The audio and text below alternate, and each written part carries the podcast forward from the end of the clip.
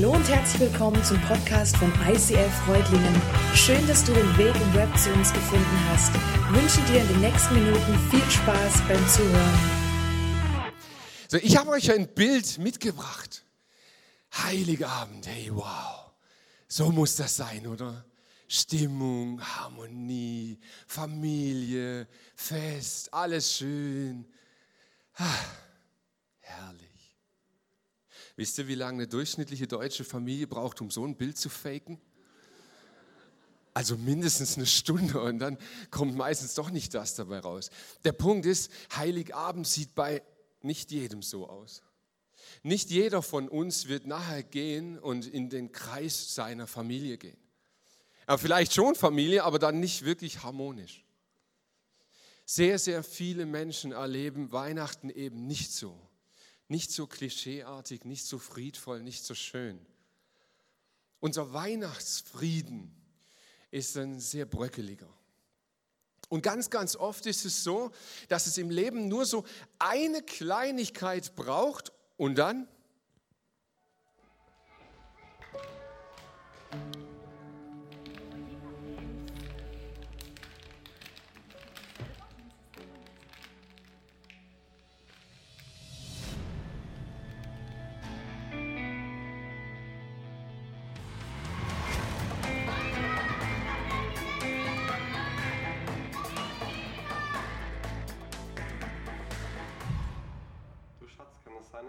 ein bisschen anders schmeckt wie sonst. Was ist denn anders? Hast du irgendwie was am Rezept verändert? Nein, so wie immer, aber mit mehr Liebe.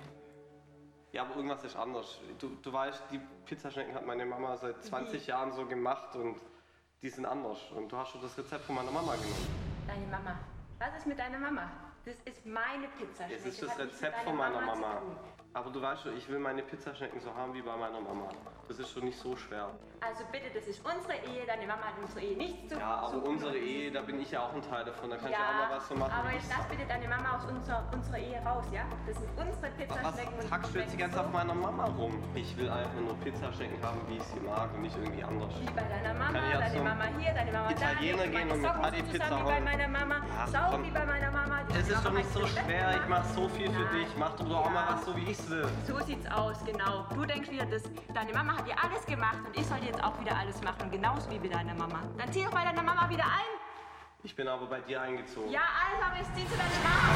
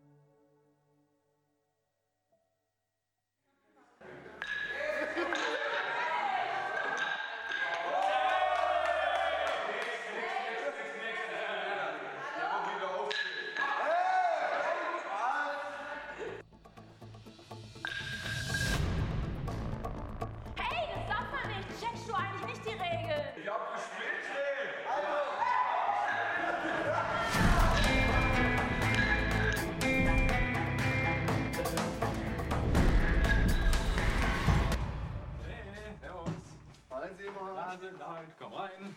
Bevor wir anfangen, wir spielen immer in Teams, das heißt du spielst mit Sarah zusammen und wir spielen zusammen. Genau. Äh, du bist dran? dran? Ja. Du bist dran, Franzi. Eins, zwei, drei, vier. Tschüss. Nee, nee, nee, nee, nee, nee, nee, das geht nicht. Doch, Es geht nicht. doch. Es geht Eins bis elf. Man akzeptiert eins einfach. oder elf. Dieser typische Frau können checkt Männer die wieder nicht verlieren? Das ist eine Das, Eins das geht so oder nicht. eine Elf. Eins, Das ist eine vier, 1 Eins bis 11. spielt nach eine andere Karte.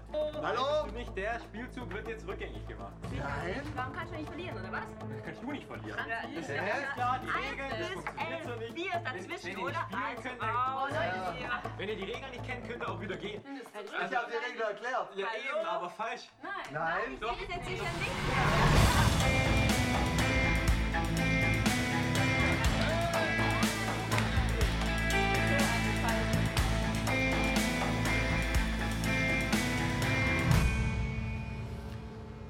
Vielleicht kennst du solche Szenen auch. Da braucht es nur so eine Kleinigkeit und bam, eskaliert total. Und vielleicht gerade auch an Weihnachten. Ich weiß nicht, wie es dir geht, aber ich kenne solche Szenen und immer wenn das passiert, fühle ich mich hinterher wie so ein Versager. Dann denke ich immer, oh shit, jetzt hast du es wieder nicht geschafft, den Frieden zu wahren. Irgendwas Blödes ist wieder passiert und es ist dir nicht gelungen, Harmonie zu wahren, Frieden zu wahren. Und man hat sich doch so vorgenommen. Und ganz besonders oft an Weihnachten passiert das.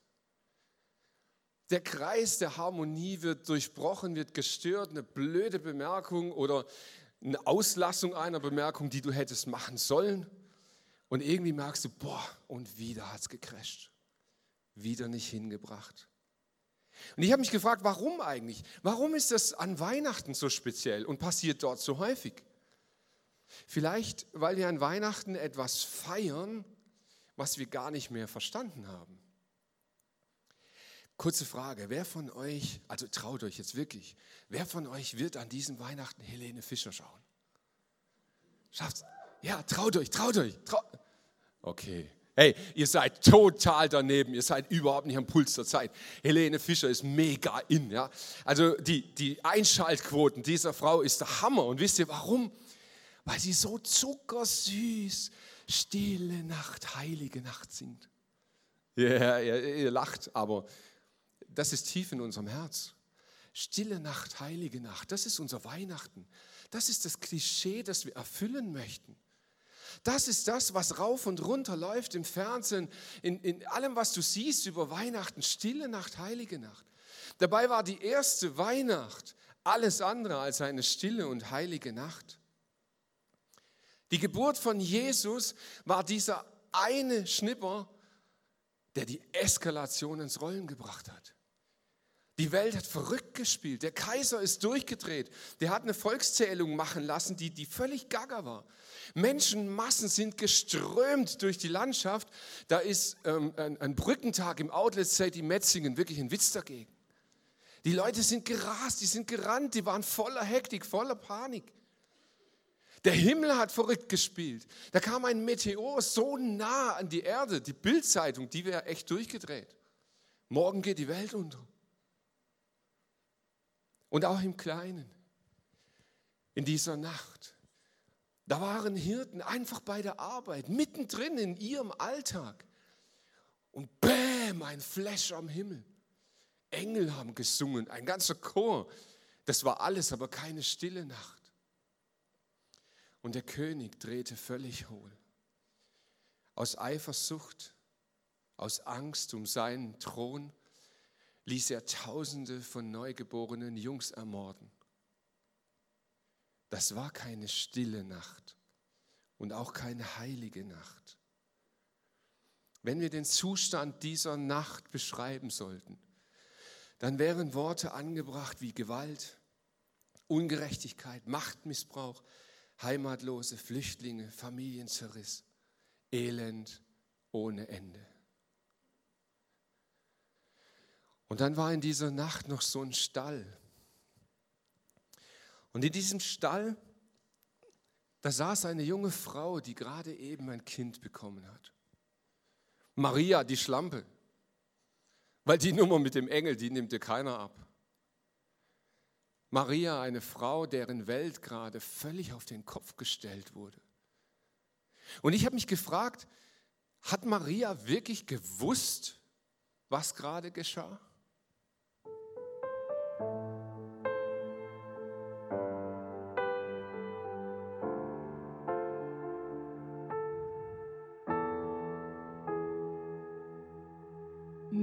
Did you know that your baby boy would one day walk on water? Mary, did you know that your baby boy would save our sons and daughters? Did you know that your baby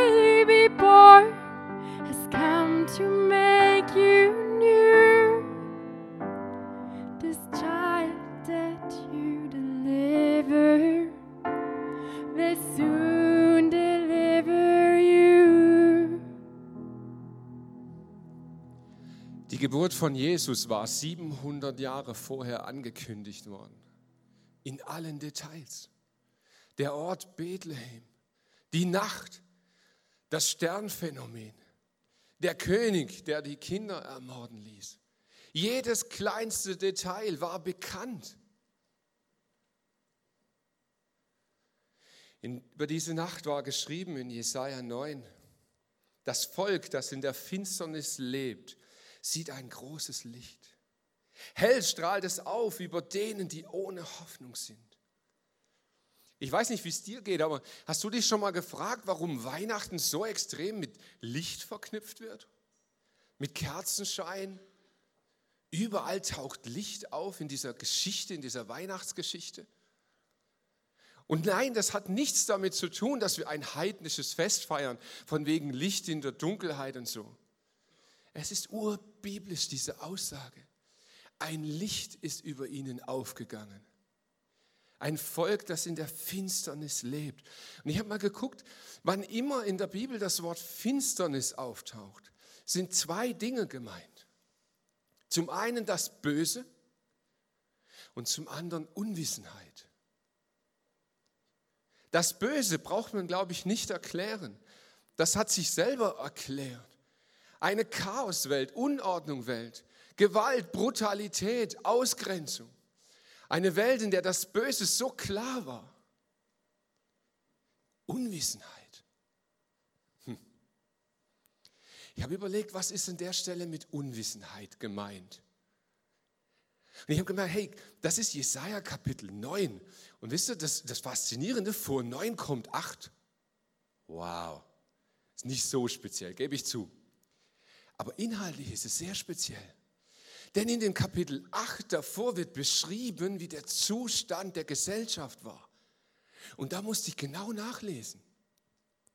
Die Menschen waren auf der Suche nach einer guten Gesellschaft. Sie waren auf der Suche nach einem Frieden, nach einem durchdringenden Frieden. Und wisst ihr, wo die gesucht haben?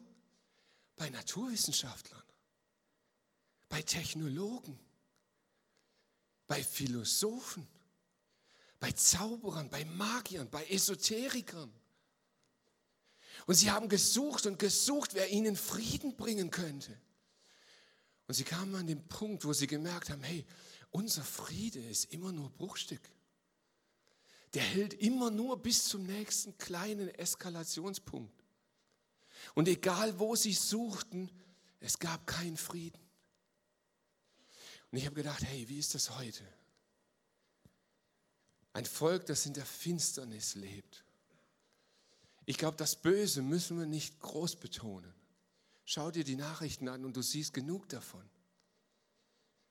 Unwissenheit. Wo sucht unsere Gesellschaft Lösungen für die Zukunft? Machen wir es wie Christian Lindner? Die Wissenschaft wird es schon lösen. Also lehn dich zurück, weil die werden irgendwas erfinden, das dann halt alles löst. Hoffst du auf die Medizin? Hoffst du auf neue Technologien? Weltumweltgipfel, Greta? Wird das unsere Welt retten? Oder bist du auch schon einen Schritt weiter gegangen? Suchst du auch bei den Esoterikern, bei den Spirituellen, bei den Philosophen? Wisst ihr, das Verrückte finde ich, die Menschen haben immer selber versucht, irgendwie das Ding hinzubiegen, irgendwie das Ding hinzubekommen. Und dann heißt es über diese eine verrückte Nacht, denn uns ist ein Kind geboren, ein Sohn ist uns geschenkt. Er wird die Herrschaft übernehmen. Man nennt ihn wunderbarer Ratgeber, starker Gott, ewiger Vater, Friedensfürst. Das sind Gottes Namen. Wir werden diese Welt nicht retten. Wir werden sie nicht erlösen. Wir werden diesen dauerhaften Frieden noch nicht mal in unsere eigene Familie reinbringen. Aber Gott kam von oben. Ein Geschenk ist uns gegeben. Es ist geschenkt worden, ohne dass wir etwas dafür tun könnten. Ist uns ein dauerhafter Frieden geschenkt. Gott selbst schafft Frieden zwischen ihm und dir. Auf Dauer. Jetzt ist es aber mit Geschenken so eine Sache. Manchmal brauchst du für ein Geschenk wirklich Demut. Ich stelle mir das so vor, wenn ich nachher zu Hause sitze, wir haben gut gegessen und dann gibt es Geschenke und dann schenkt meine Frau mir einen Abnehmratgeber. Hey, okay, ah, merkt ihr was? Oder schenk mal deiner Frau einen Ratgeber, endlich gut gekleidet. Gut, dann hast du vielleicht diesen Funken zur Eskalation oder so. Aber wisst ihr was? Das können gute Geschenke sein. Ich könnte den Ratgeber gebrauchen. Aber ich bräuchte die Demut, das anzuerkennen und zu sagen, stimmt, ich brauche vielleicht Hilfe. Ich brauche vielleicht einen Ratschlag. Und ich glaube, extrem vielen von uns geht es so mit Jesus. Wir brauchen eine unfassbare Demut, auf die Knie zu gehen und sagen, ich nehme dieses Geschenk an. Dieses kleine Kind in der Krippe, Krippe. Es ist ein Geschenk, das Demut verlangt, weil es uns vor Augen führt, dass wir es selber nicht hinbekommen, weil es uns vor Augen führt, dass wir uns selbst nicht retten können. Gott hat es übernommen. Wusstest du, dass Jesus mehr ist als ein Baby? Wusstest du, dass Jesus mehr ist als Zimmermann? Wusstest du, dass Jesus mehr ist als ein guter Lehrer? Wusstest du, dass Jesus mehr ist als ein gekreuzigter Verbrecher? Wusstest du, wer Jesus ist? Ich möchte dich einladen, während wir dieses Lied nochmal miteinander singen. Setz doch mal an die Stelle, wo Mary steht, einfach deinen eigenen Namen ein. Wusstest du?